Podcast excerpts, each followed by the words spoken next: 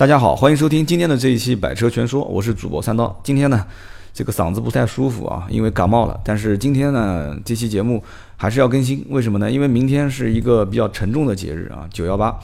那么明天九幺八呢，可能很多的媒体都会相应的进行报道，相关的一些事件啊，可能都是回忆啊、追溯啊。啊，然后就像档案一样的，黑白电影啊。那我们作为一个汽车类的脱口秀节目呢，我们今天这一期也聊一聊这个汽车相关的一些啊，比方说抗日战争时期啊啊用的一些车啊，比方说当时二零一二年钓鱼岛事件啊，当时发生的一些在我们身边的都能看得见摸得到的一些事情，以及对现在的一些影响。那我们就随便聊一聊。节目开始之前呢，我们还是做个小广告啊，我们的订阅号 B 五四五八五九。然后呢，中文也可以搜索“百车全说”。然后我们的私人微信号是 C 五四五八五九。呃，可能我们的回复时间会稍微长一些，因为最近大家都知道马上要十一车展了。呃，这边也打个小小广告啊，南京车展的现场，三刀也会作为主办方的主持人啊，而且是啊唯一官方的主持人做现场的一个主持。然后同时呢，我们也会应这个幺零幺点七南京的广播电台，三刀呢也会在上午和下午。做两个小时的直播，当然了，这个直播可能不是两个小时啊，就是客串一下。然后今后的这个具体落地实行的时间，就是三刀以后可能也会在某电台啊进行一个声音的露出。时间呢，大大概的应该是在十月中旬。然后呢，具体的时间段，到时候我们会跟大家进行一个通知。那么感兴趣的南京的网友啊，每天下班就听这个调频。那么如果说是外地的网友呢，也可以通过互联网啊网络收听，包括我们的订阅号，最近也是马上要进行改版，会有这个自定义的菜单，希望大家多多关注。好，那我们继续往下聊啊。这个呢，首先说到日系车，那很多人都会讲说，这个日系车我不敢买，为什么呢？因为买了之后啊，很多人会去打砸。这个买了之后呢，不行，我就在后面贴个标，叫什么呢？叫做啊，车是日本车，心是中国心。但是很多人还是不认啊，对吧？你日本车就是日本车，你别跟我谈什么中国心，是不是？那么还是要打杂，所以这就是一个问题。但是呢，我就跟我们圈子里面的人就聊天啊，我说这个中国人啊。如果说抗日啊有民族情节，那就砸日本车；那么日本人如果有民族情节，那砸什么车呢？嗯，就砸美国车。好像日本的美国车也不多啊，那砸中国车，中国车也不多。关键想砸砸不到，没车可砸。所以说中国人在当时的这个二零一二年啊，出现了大面积的不理智的行为啊，砸日本车，烧日本的 4S 店啊，日本品牌的 4S 店。那么这样的一个情况呢，在网上有很多报道。当然了，其实我们相相对来讲，从客观的角度来聊啊，聊这个事情。首先呢，说说三刀当时遇到的一些情况啊。当时二零一二年这个事件出了之后呢，我们因为我是服务的是德系品牌，我们很多的一些日系品牌的同行当时就在微信朋友圈，啊，一二年已经在用了啊，微信的朋友圈就发了很多的相关照片。就是类似于什么样的照片呢？就是说，很多客户啊，车子被砸了，到 4S 店来维修啊。在南京这边还好，还没有这些，比方说烧 4S 店啊，或者说是怎样的情况。可能外面人认为啊，南京因为有这个历史上的南京大屠杀的事件，所以呢，可能南京人对这种日本车更排斥啊。发发生了一些群体性事件之后，南京人可能更激动。但是当时据我了解，在南京啊，大规模的大砸呃日本车的车辆的事件还不是很多，特别是 4S 店也没有受到太大的影响。但是呢，遇到一些什么样的情况呢？据我了解，当时南京的 4S 店，就日本品牌的 4S 店啊，是第一时间当时给了一条信息，就是说，凡是被打砸的车辆啊，你不需要提供说明啊，也不要去做任何的证明。那 4S 店如果说遇到了这种车型，保险赔付完了之后，保险不能赔付的，4S 店进行免费维修。哎，结果这个新闻当时通过报道，包括通过了这个老百姓的口口相传。这个说实话，这我觉得他这种危机公关啊，这个很强大，相当强大。所以在我们圈内，当时就怎么讲呢？就是你说是对他的这种行为做一个赞许，还是说作为一种呃默认，还是怎么说？我们觉得啊，其实如果是个德系品牌遇到这种情况，还真的不一定能做到这件事啊，真的不一定能做到这样的一个态度啊。最起码这种能真真正正让老百姓得到实惠的态度啊，没有。我们就从一种怎么讲呢？就是从第三方的角度来聊这个事情啊。就是说，真正的中国车坛叫做什么？抗日运动的出现啊，应该应该讲也不是一天两天了，一直都有。只不过当时，呃，二零一二年的这个事件呢，应该讲影响比较大啊。当时影响大到什么程度呢？我们有个数据啊，丰田车当时因为九月份这个事件，十月份在华销售啊，同比减少了百分之四十四，可以讲就是接着往下走，就是连续每个月下滑都是在四成到五成。然后本田在国内也是十月份开始在华销售大比例下挫，当时是降了百分之五十三点五，降幅是高于九月份当月啊，九月份当月基本上就不开张了，百分之四十。所以说，当时日产在国内也是基本上百分之四十到五十啊，丰田、本田、日产啊三个巨头。所以说，当时天津一汽丰田、东风日产、广汽丰田、广汽本田这些企业都宣布了工厂要停产、清理库存的消息。你想想看，对于这种流水线式的生产企业啊，停产几乎就跟破产是差不多啊，非常可怕。但是这样的一个情况，真的是让这个日系车就在国内没有很多的市场就一蹶不振了吗？啊，你要知道，当年美国人整丰田这个车型，就是那个刹车门事件。虽然让他元气大伤，也没有说对他有太大的影响。你要知道，丰田在日本的销量是非常非常巨大的啊。所以说，当时这个事件发生之后，第一，中国人可能不敢买日本车了啊，就大家都很担心。最起码在我在我身边有很多人就问我，他说：“哎，三刀啊，当时三刀还不叫三刀啊，说哎，我不太敢买日本车了。虽然我特别喜欢什么什么车啊，你给我推荐一下，就是除了日系车不买。”啊，其他什么车能买啊？所以当时日本人就是中国人不敢买日本车啊。然后国产车当时是不是就卖得好的呢？啊，也不是。当时十月份，呃，国内的自主品牌的吉利啊，旗下全部车型的日就是十月份的总销售额啊，也不过才四万四千两百辆啊。十月份，吉利所有旗下的产品啊，不是说一个品牌，如果一个品牌卖四万四千两百两百辆，那不用不用烦了啊，因为当时奥迪 A 六啊。包括奥迪 A 四啊这种大众车型，也不过才一万辆左右，所有品牌卖了四万四千两百辆，虽然是自主品牌当中卖的最好的，但是这个结果实际上也不算太好。为什么呢？给你看几个数据啊，德国的就是合资品牌啊，大众的速腾单一产量的一款车型啊，十月份卖了两万两千四，什么概念？因为我刚刚讲了，像奥迪 A 六、奥迪 A 四这种车能卖一万多辆已经非常厉害了，它单一车型速腾卖了两万两千四，朗逸。啊，那个时候叫新朗逸，因为才上市不久，朗逸卖了三万零六百三十七，所以我不讲嘛，当时我估计德系车啊，包括美系车，像福特啊、福克斯啊、蒙迪欧啊这些车，我估计捂到捂到嘴巴笑，可能都笑歪掉了啊。所以当时 我印象非常深，当时南京的福特的 4S 店的销量几乎是，呃，如果是按股市来讲的话，就是涨停板翻翻涨停板，就是每天都在翻，每天一开盘就涨停啊，每天 4S 店门一开。所有的人接踵而至啊！你想想看，如果十万左右的车型，不考虑日系车啊，如果再不考虑韩系车，国产品牌又觉得质量不行啊，我不想买。那你你看看十万左右的车能看到的是什么车啊？其实德系车还真的不止十万，所以很多人当时的预算没办法，就硬生生的往上拉嘛。所以当时。说实话，福特的品牌，包括这个通用品牌的营销还是非常好的。那个时候的通用品牌的营销，也就造成了当时的赛欧啊，包括当时的凯越这种车型卖的非常非常好啊。凯越、赛欧啊，我不买日本品牌啊，不买韩国品牌，不买国产品牌，那么剩下来的品牌就只剩这么多了。所以说，回过头来讲，如果中国人不买日本车，那么日系车会垮掉吗？啊，有的人说，哎，那么只要我们中国人都不买日本车，为什么？因为我买了日本车，我每消费一块钱，就是给日本人去多增加一颗子弹。好，那我们就假设啊，日系车退出中国市场。日本车退出中国市场，整个日本经济会垮掉吗？不可能的啊！无论是经济学家，哎，还是汽车市场的一些专家给你进行分析啊。三刀不是专家啊，我们只是从一个很通俗易懂的角度来讲。日本丰田当时算过一笔账啊，十月份当时财报啊，今年三季度十月份嘛，正好是三季度啊，三季度过后十月份是四季度啊。日本丰田的全球销量啊是两百四十三万辆，在中国的销量是二十万三千七，也就是说。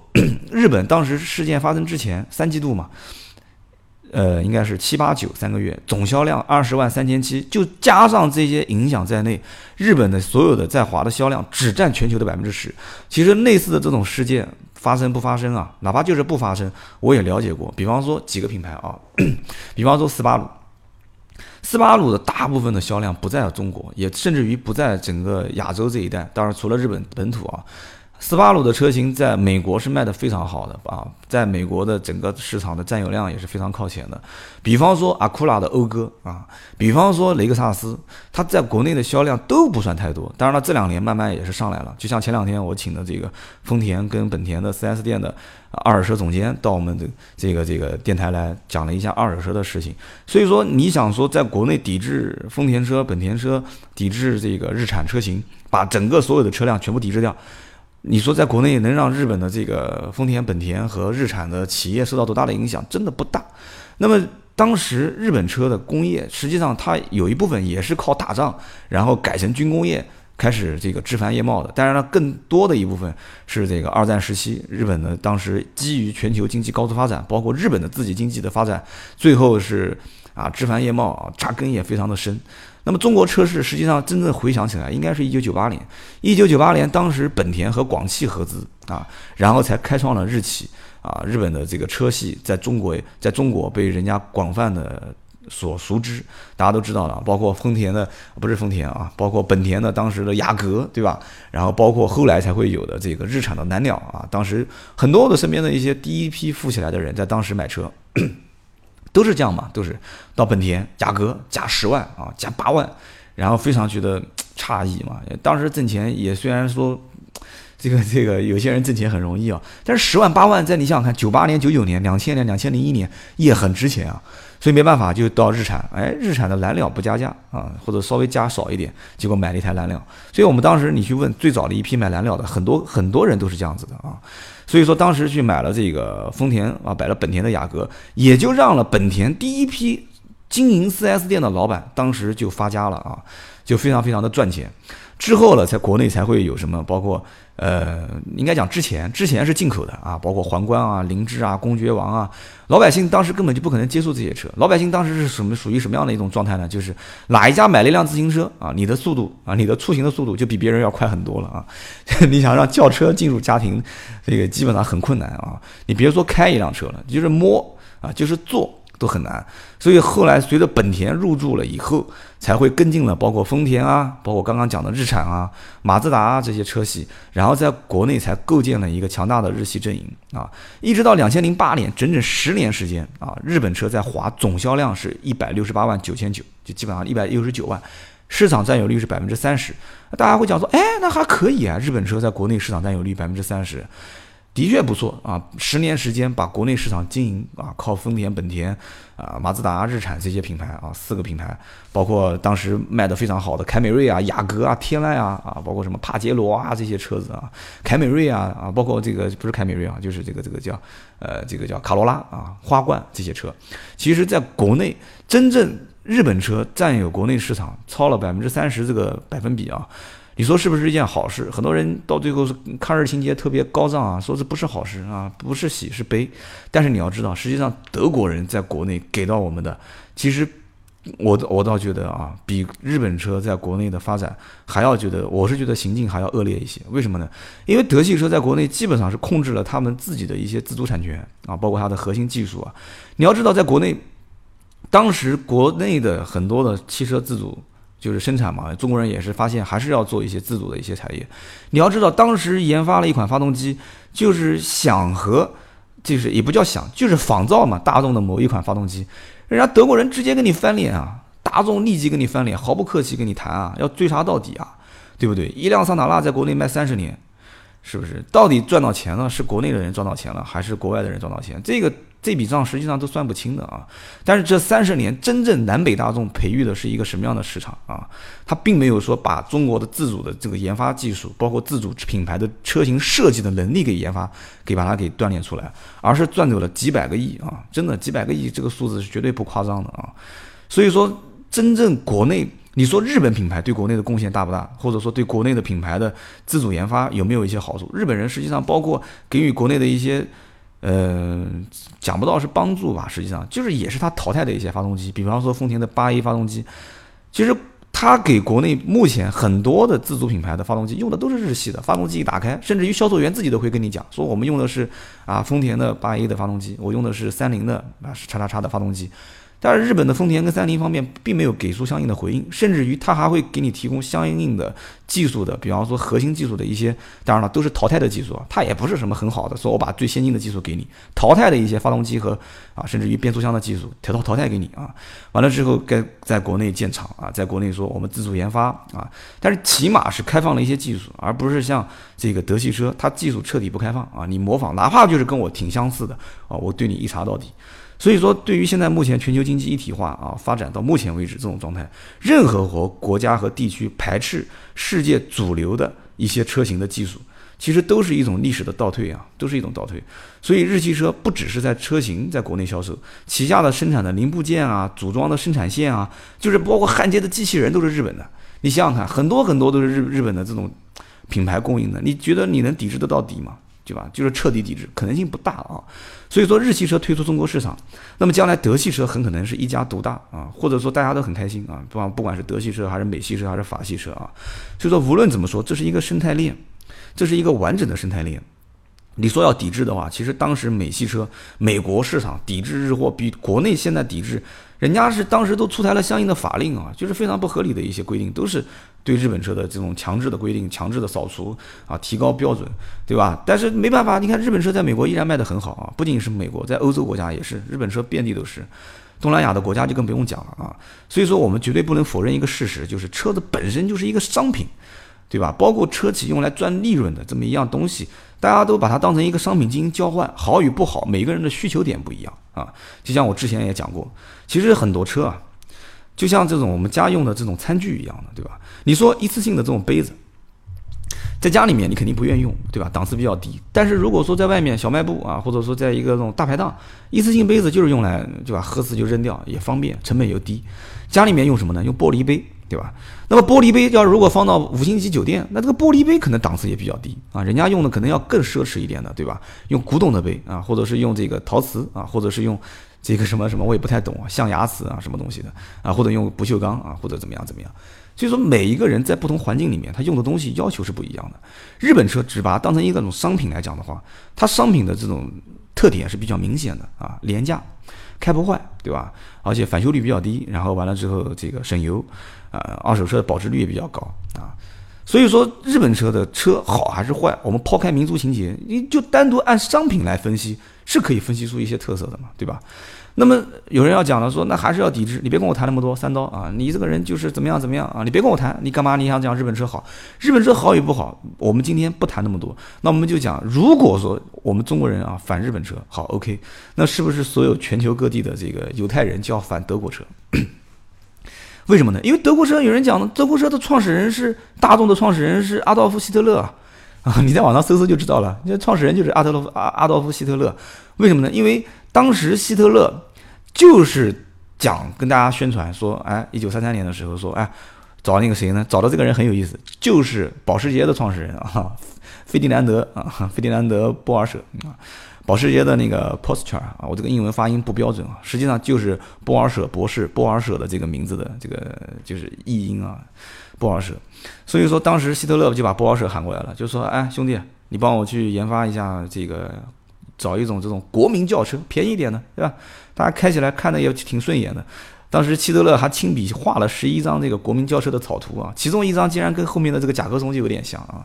但是甲壳虫这个车子诞生也很有意思啊，包括这个后来出现的 T 二啊，我们也是这个非常尊敬的啊，许群就是这个呃叫什么四万大叔也曾经讲过一期，就是 T 二这个车型啊，大众的 T 型车，包括甲壳虫的延伸啊。所以说，当时甲壳虫啊，包括不是甲壳虫啊，包括希特勒当时就是下令啊，组建啊一汽大车、一汽大众这个汽车，名字就是希特勒当时第一次点名用的啊，Volkswagen 啊，这个 V O L K S W A G E N 的这个单词啊，所以你看，所有的大众车后面都会加上这么一个单词。所以说，当时希特勒在一九三九年，当时提出设想，要生产一种大众的廉价轿车、大众车。啊，然后让每一个让促进德国的员工职工就业啊，让包括德国的工人都会拥有自己的车啊，就像美国人一样。其实当时呃，这个费迪南德在哪边呢？在奔驰啊，人家是奔驰的总工程师啊。结果接到这个任命啊，结果就开始没办法，因为希特勒你知道当时非常啊，这个你懂的啊。所以说希特勒当时就让他去做这个事情。所以大众汽车当时的生产，包括很多的这个历史，你根本避不开希特勒这么一个人啊。所以说。你说犹太人今天不开德国车啊？犹太人去烧德国车可能吗？啊，对，大家也知道，犹太人本身自己也是身体里面流淌的血液，就是做生意的血液。人家是觉得互惠互利，只要能挣钱，我们可以抛开一切啊，可以抛弃任何的前嫌。但是呢，说实话，三到最后呢，还是觉得有些话还是应该要讲啊。首先，明天的这一个日子，大家都是还是要默哀啊，在南京这边应该也会有相应的这个仪式默哀。然后呢，我们也要牢记啊心中的这一段历史。然后同时，选不选择日本车，我不给出任何的一些自己的观点。为什么呢？因为我觉得给出观点的话太主观了，没有很多客观的。今天这一期呢，我们就其实聊了一些这里面好玩的事情。其实我们的工作室人多人多，这个力量大啊，当然人也不多啊，加我在一起就三个人。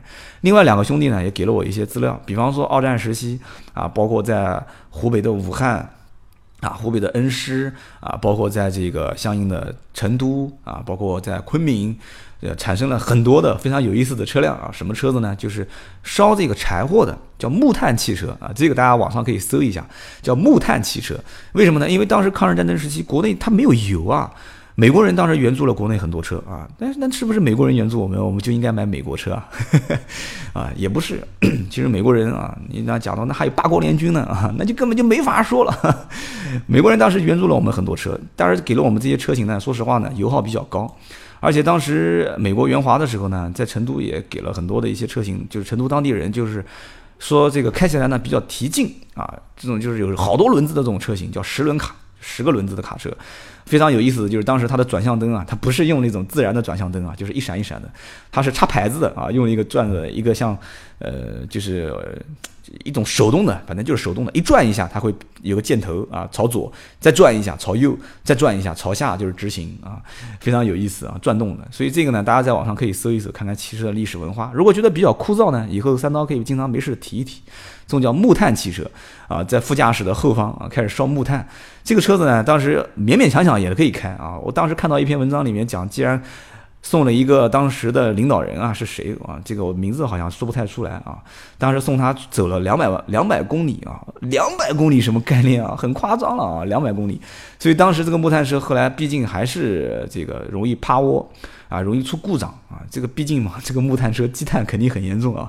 所以说，当时这个木炭车的产生也是确实没有办法，因为原油的短缺啊，石油的短缺，实在没办法，烧汽油烧不起嘛。所以后来我们当时搜到一些这种资料，也让我们看到当时这个情况也是比较危急啊，比较严重的。然后我们当时回头也查了一下日本的相关的产业啊，包括三菱重工啊，这个我们的资料搜的也比较多啊。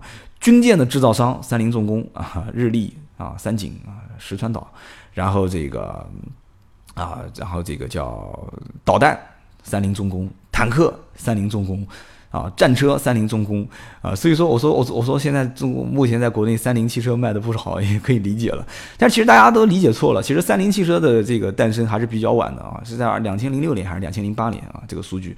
所以说三菱其实汽车是一个比较新兴的一个产业，是一个比较年轻的工业啊。但是三菱重工这个历史就比较长了啊，包括雷达制造商三菱重工啊，全是三菱重工啊。所以说其实三菱这个公司啊，以后我们有时间好好聊一聊，也可以聊出很多的一些故事，包括日本的。像丰田企业，丰田企业其实当年，如果不是因为打仗的话，丰田公司当时丰田章男差一点点，那个企业就一口气喘不过来了啊。所以说，在很多的一些东西，如果一定要追究历史的话，很多历史的事件啊，它也是大势所趋，也是很多的一些我们今天不太好去多讲的东西。包括像日产，日产当时在世界大战的时候，呃，应该讲也是通过这种军国主义的这个暂时的经济体制，改产了卡车和很多的军用车辆，才让日产的这个。呃，慢慢的去进行了一个改制啊，叫满洲重工业开发株式会社。所以说，当时它的整个的一些，包括丰田，包括日产，都有过很多的一些这种改产作为战车的一些历史。今天呢，我们就不讲很多很深入的这里面的一些东西。然后呢，今天我们就主要聊一聊刚刚我三刀一些观点，包括当时我在南京这边，二零一二年遇到过的一些事件，包括跟大家讲的，就是啊砸车的事件倒不是很多，但是网站上面有很多青岛啊、河南啊很多地方，但是呢，就是反而我们内部通过 4S 店了解，因为我们经常会看到朋友圈嘛，而且很多朋友之间互相聊天吃饭都会在讲啊，厂家给出的一些政策啊，如果打砸完之后保险公司不赔的，我们会再进行一些赔偿，所以就回到三刀之前讲的，就是。如果中国现在有很多的情节、很多的情绪去打砸日本车，那么日本人如果有情节反过来要砸，他没车可砸嘛，对不对？他砸中国车，他没砸，砸日砸砸砸美国车，美国车也不多，对吧？德国车，德国车，人家当年德国、意大利跟日本，你懂的哈，所以说他也不会砸这个德国车啊，意大利车。所以说今天我就在想一个问题，其实如果说要有一种理智的情节去选车啊，如果抛开很多的一些想法，就把它当成是一种，就是应该怎么说呢？就是一种商品本身来进行选择的话，你到底会选择什么样的车啊？你会选择什么样的车辆？因为在我知道国内很多人选购的时候，还是会带有很多的一些个人的主观因素在里面。比方说这个车因为是什么样什么样国家产的，所以我不要。好，今天的这一期呢，我们就聊到这里。大家如果有一些什么样的话题想跟三刀进行交流，也可以加我的微信号 A B C 的 C 五四五八五九，或者是订阅号“百车全说”中文，或者是啊数字也行 A B 的 B 五四五八五九。好的，今天这一期呢就到这里，我们下一期接着聊。